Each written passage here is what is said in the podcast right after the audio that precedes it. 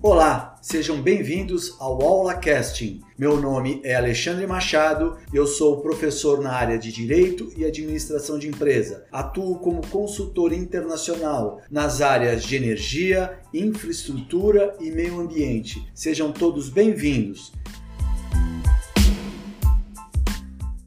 Bom, vamos lá, pessoal. Contrato, de uma forma geral, de forma genérica, vamos tentar entender o que vem a ser um contrato. É um ato jurídico em virtude do qual duas ou mais pessoas se obrigam, por consentimento recíproco, a dar, fazer ou não fazer alguma coisa, ou se constitui no acordo de vontades para fim de adquirir, resguardar, transferir, modificar ou extinguir direitos. E aí essa é uma citação do professor Pereira de 2017. Pacta sunt servanda, o que as partes pactuam devem ser respeitadas. A ideia do contrato básico é essa. Deve-se sempre que possível ter um equilíbrio entre as partes no contrato ok? Já o contrato de transporte, eles já são do, é, é, documentos capazes de acumular outras prerrogativas, muitas vezes ou na maioria das vezes em favor do transportador de, devido ao direito constitucionário, aquele direito antigo, não escrito, que se adotou há muitos e muitos anos historicamente falando. Carregam geralmente no verso as cláusulas que são adotadas pelo prestador de serviço e dizem respeito à sua responsabilidade e à legislação cabível àquele contrato. A cláusula chamada paramon alguns de vocês já devem ter ouvido falar, que na visão é, do prestador são as regras que serão aplicáveis no país a que pertence aquele determinado contrato. Os prazos também são colocados para poder reclamar a mercadoria e denunciar o contrato, além dos limites de indenizações. Ou seja, trata-se de um contrato basicamente de adesão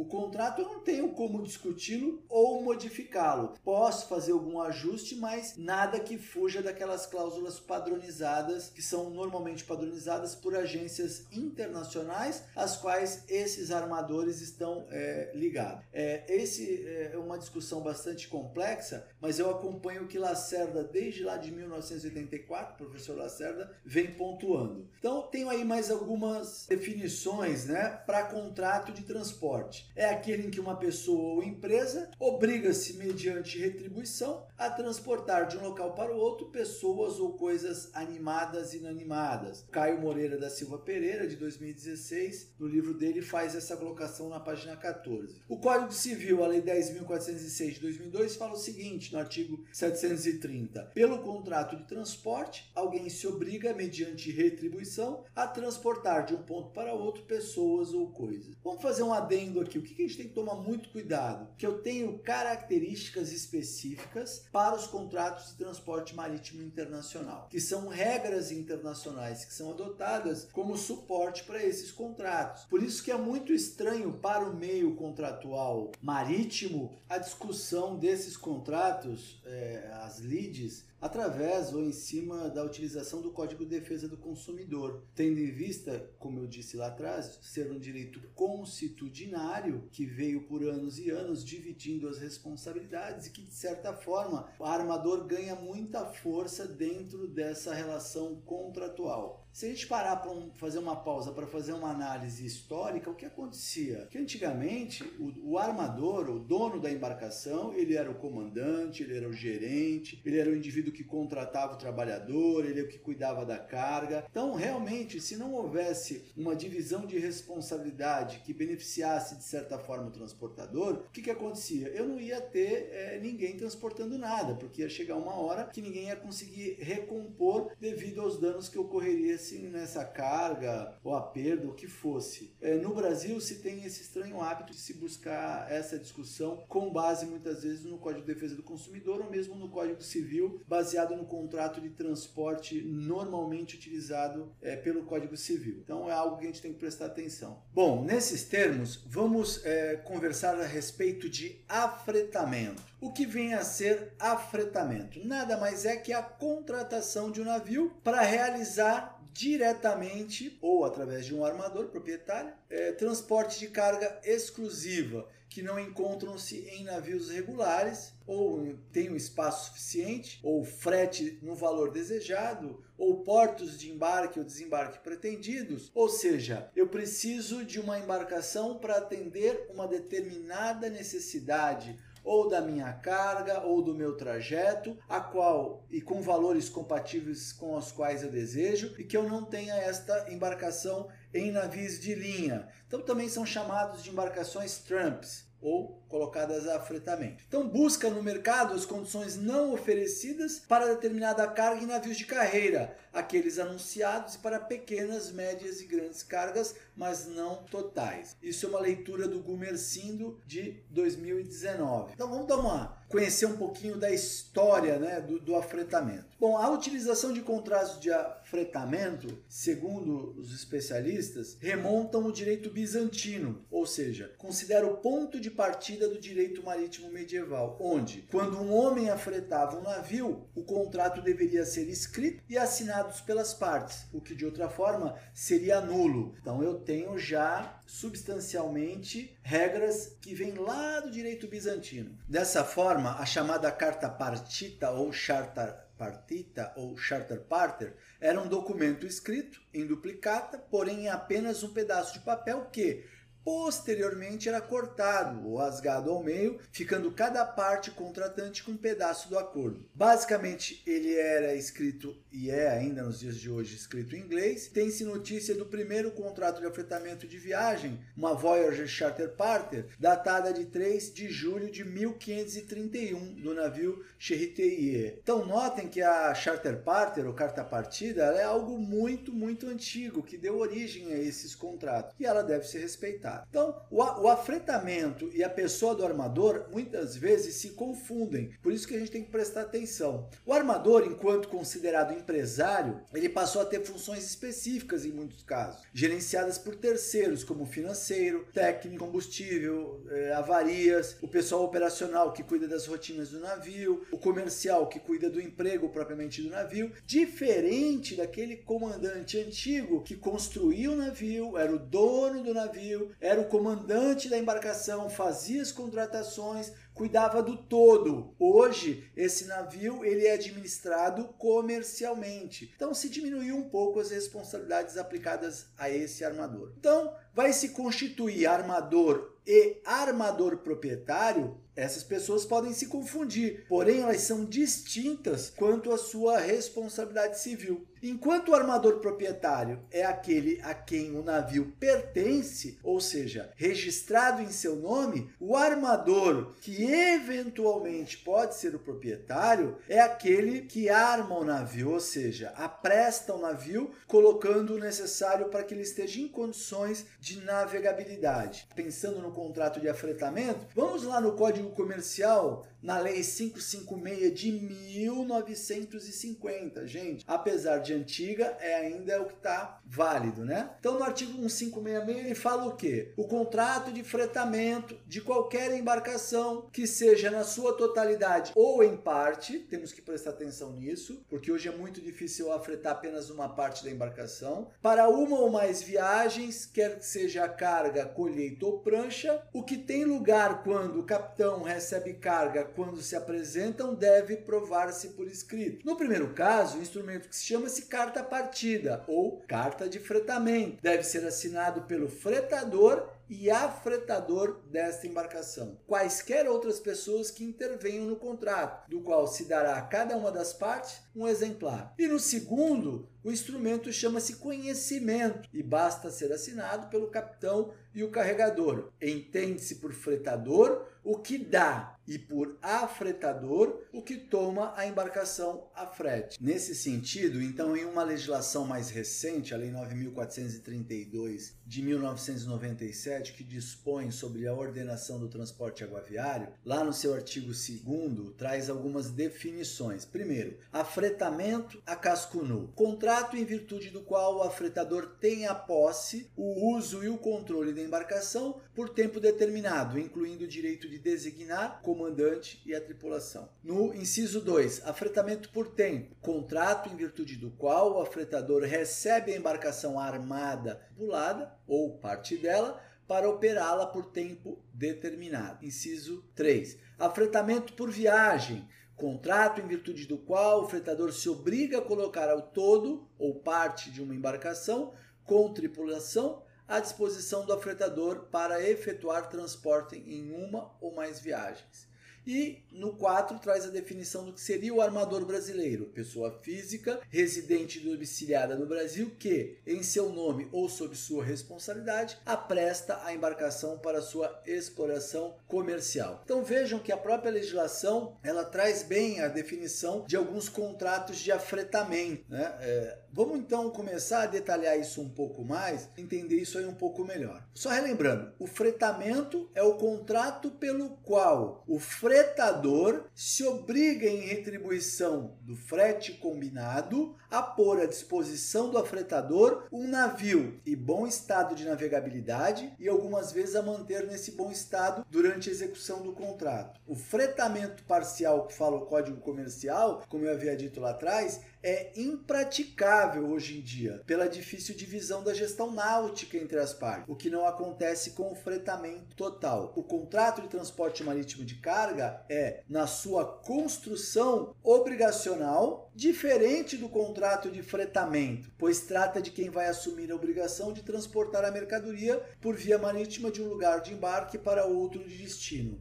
Então, peraí, vamos prestar atenção em algo muito interessante e o que define. Quando eu estou falando de carga, eu falo de frete. Quando eu falo de embarcação, eu falo de wire, que é a moeda que vai ser paga pela utilização dessa embarcação. Então, vamos destacar mais alguns pontos que eu considero bastante importantes. O Código Comercial só se refere ao contrato de fretamento, que consiste no ato jurídico de dar o navio a frete através da carta partida ou carta de fretamento, instrumento que vai estabelecer os termos e as é, instruções contratuais entre fretador e afretador. Muito embora faça distinção entre os instrumentos contratuais, a carta de fretamento e o conhecimento, né, o qual o código reporta, é diferente né, do contrato de fretamento por viagem, porque acaba se misturando, portanto, com noções jurídicas entre instrumento e negócio. Então eu tenho que prestar bastante atenção nesse aspecto. Atualmente, os navios operam mercadorias seguindo a imposição do load not factor, né, do factor é, do fator de utilização dessa embarcação, que é a estimativa do lucro nas operações de carga e descarga é, em número de volumes suficientes que compensem o exercício do navio. Não adianta eu afretar um navio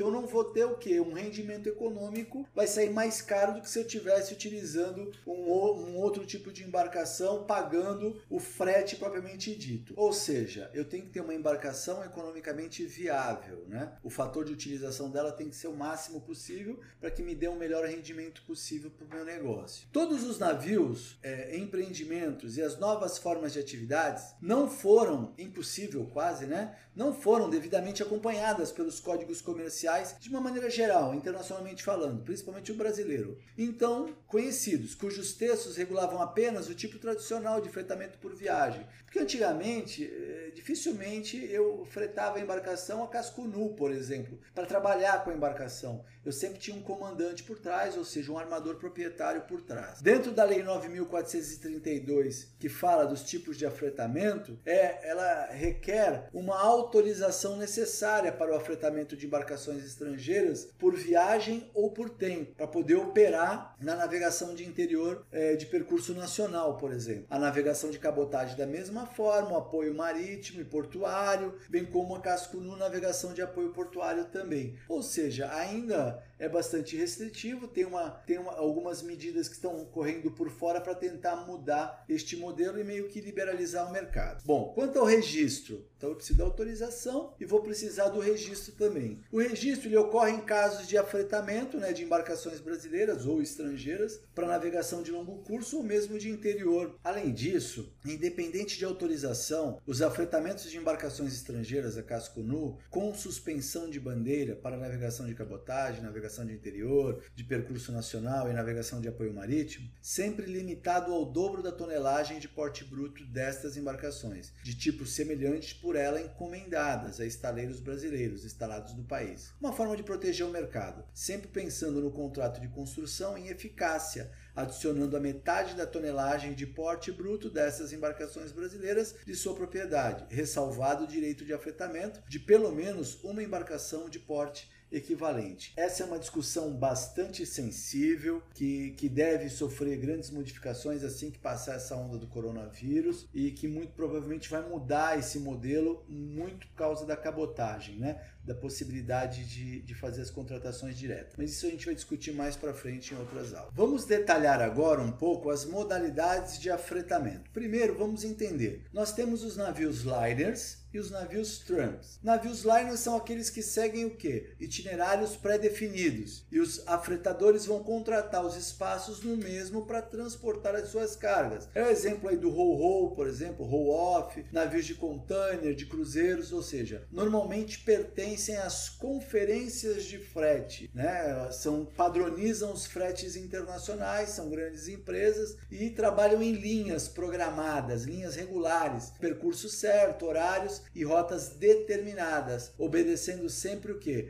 A fretes tabelados. Já os navios tramps ou vagabundos são normalmente para cargas que ocupam grande parte do navio, ficando dedicado para carga a ser transportada. Normalmente são embarcações a granéis, né? É o maior exemplo de, de contrato é, é em graneleiros, como por exemplo petroleiros e seus derivados, granel de soja, GLP, embarcações propícias para atender minério específica. Essas operações diferentes tiveram sua origem concreta imediatamente no aparecimento dos que aceitam cargas para qualquer parte, por qualquer tempo, em plano fixo de ida e volta, sem tabela de frete, ou seja, sem destino. Eles não têm um plano fixo de ida e volta, não tem tabela, eles vão atender a necessidade de quem está fazendo o fretamento dessa embarcação. Por isso são é, considerados também geram um certo perigo essas embarcações tendo em vista que elas não têm uma parada muito certa. Lógico, existem embarcações e embarcações para serem afretadas. Eu vou ter os bons e os maus, sempre. Aí dentro das espécies de contratos de afretamento, por exemplo, no Brasil e, e nos países que se utilizam no direito civil, o termo de afretamento ele vai se referir não apenas aos contratos para utilização do navio ou dos seus serviços, mas às responsabilidades atinentes a eles. Já nos países de common law, como a própria Inglaterra, o uso desse termo vai ser totalmente ambíguo, ou seja, é usado tanto para se referir a contrato de utilização do navio, como dos serviços desse navio para transportar mercadorias. Aqui eu vou ter, eh, no Brasil, tem uma certa distinção. Os dois principais contratos, inicialmente, que a gente vai estar tratando, é o contrato de afretamento a casco nu e o contrato de afretamento por tempo, ou seja, barboat ou The Misen Charter Part, e o outro Timer Charter Part. Ok, vamos falar a respeito primeiro do contrato de afretamento a casco nu. É aquele contrato, pessoal, que se caracteriza pela utilização, ou seja, eu estou arrendando o navio, eu estou alugando esse navio, grosseiramente falando, né? Por um tempo determinado, do qual o proprietário o armador proprietário dispõe de seu navio ao afretador a casco nu, o qual assume a posse e o controle do mesmo, controle náutico, mediante uma retribuição. Notem que a retribuição não é o frete, é o que a gente vai chamar de wile, que é medido diariamente, porém pode ser pago quinzenalmente ou mensalmente. Então, trata-se de um contrato de utilização do navio, ou seja, o navio é tomado em afretamento desprovido de comandante, tripulação e demais itens inerentes e necessários à navegação. Significa que o comandante às vezes e alguns tripulantes como principalmente o engenheiro, né, chefe de máquinas, poderão ser indicados pelos proprietários. Porém, contratados e controlados por consequência empregados do afretador a casco nu, sob sua responsabilidade. Isso é muito importante entender porque divide de quem é quem a responsabilidade em determinados acontecimentos é, na aventura marítima, ok? Então, o que, a gente tem que ter de atenção na relação contratual no contrato de afretamento a casco nu? De um lado, o proprietário do navio, o armador proprietário pessoa física ou jurídica, em nome de quem a propriedade da embarcação é inscrita na autoridade marítima e, quando legalmente exigido, no Tribunal Marítimo. Isso para os casos de embarcações, né, navios brasileiros. Do outro, o afretador a casco nu, pessoa física ou jurídica que, muito embora não seja o proprietário do navio, arma, coloca o pessoal para trabalhar, os equipamentos e detém o total controle do navio, controle náutico, a gestão de pessoas e a gestão comercial, assumindo a posição de armador disponente ou armador pro hac vice, né? Armador beneficiário. Dessa forma, deverá tomar todas as providências, como se for o proprietário, contratar seguro de casco, máquinas, PI Club, além de poder direcionar o navio para qualquer parte do mundo aonde ele seja necessário para atender esses contratos de afretamento. Eu tenho algumas consequências numa eventual é, relação de acidente ou de demanda com terceiros. Vou ter sim. Então, quais seriam aí as principais consequências? Nos casos de danos causados ao navio, a responsabilidade do afretador a casco nu será aquela do direito civil, que regem os contratos, ou seja, decorrentes de, dos estritos termos do contrato. Se o contrato diz que ele é responsável por tudo, ele vai ser responsável pela embarcação de uma forma completa. Por isso tem o seguro. Quanto aos fretes gerados pelo navio durante o período do contrato, o proprietário do navio, por não ter a posse do mesmo, não tem direito a nenhum frete que esse navio faça colha, né? Pelos atos do comandante e tripulação, o proprietário do navio, o armador proprietário, não é responsável perante os embarcadores ou consignatários, posto que são eles prepostos do afretador a casco nu. Esse passa a ser o responsável. O conhecimento de embarque, o bill-offloading, né, assinado pelo comandante, vincula o afretador a casco nu e não o proprietário. Para todos os efeitos, é o transportador das mercadorias, né? não é o armador proprietário.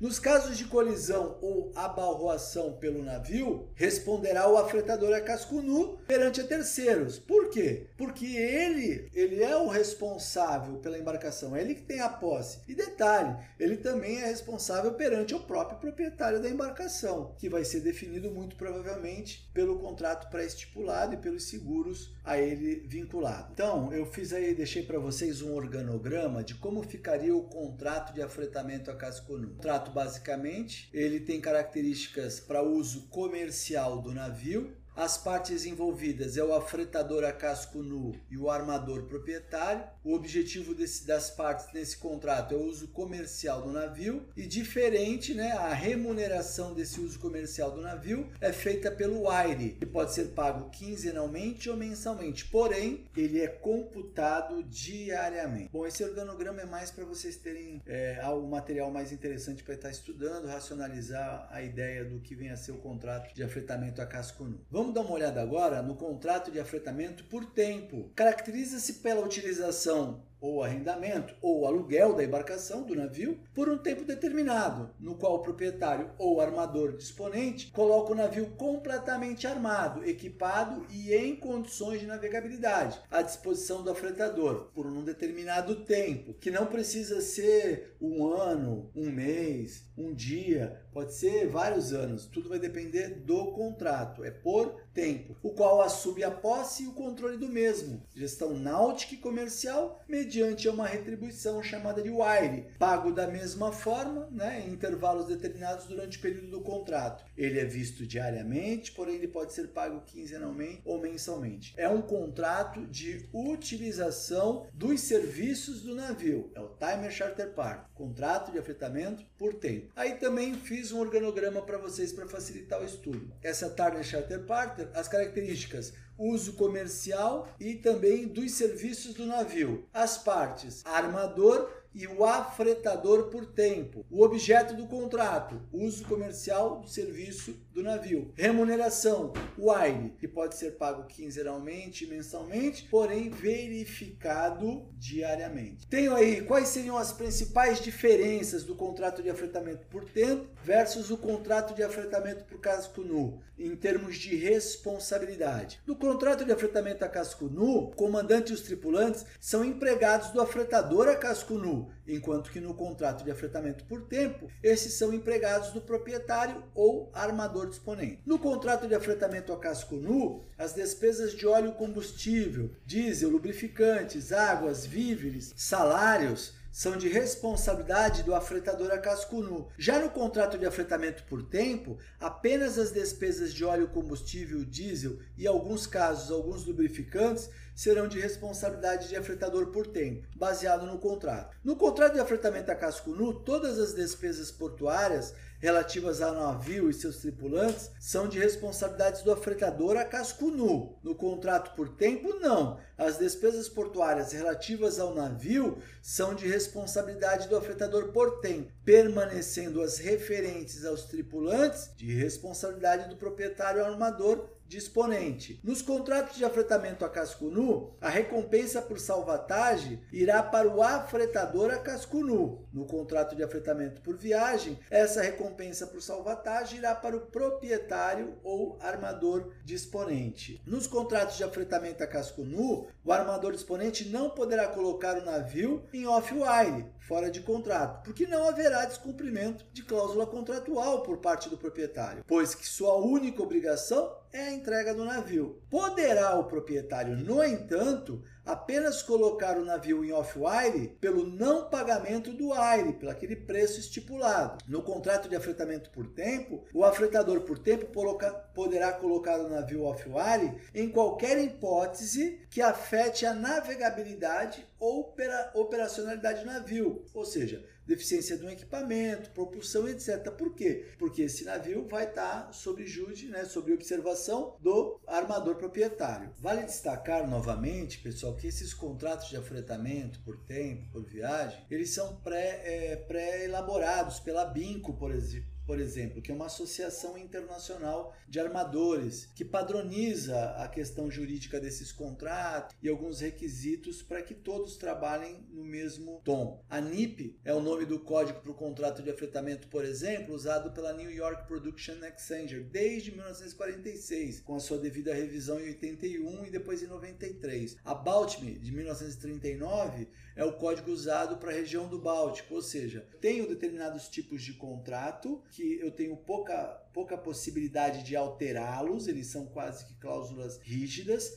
para que eu faça esse acordo. Então é, passa a ser inclusive um contrato de adesão, como já havia dito. As cláusulas mais comuns nesses contratos trazem a descrição do navio, período de afretamento, limites de rotas e utilização, autorização de subafretamento, se pode ou se não pode, entrega do navio, aonde será, cláusula de cancelamento, quem paga o que na causa de um, de um cancelamento, como será feito o pagamento do aire, quando a embarcação poderá ficar off-wire, as deduções pecuniárias do aire, retirada pelo não pagamento do aire, emprego do navio e nomeação de agentes, assim assinatura de conhecimento de embarque, reentrega do navio, entre outros. Ou seja, é igual para todo mundo com os devidos toques ali de cada companhia, de cada responsável. As espécies do gênero de contrato de transporte é que vai começar a me interessar agora quando eu penso na carga, na carga propriamente dita, na questão do frete. Por exemplo, o contrato de charter parter ou o contrato por viagem, no termo por viagem, não vai significar que ele vai estar restritivo a uma viagem, quer dizer, não determina que o contrato deve ser apenas para uma viagem, porém, ele pode ter ser por um determinado período, utilizando de várias viagens, para atender várias demandas de um ou de vários é, contratantes. O termo apenas demonstra que o contrato é de transporte de mercadorias e, de acordo com a Convenção de Roma lá de 1980, sobre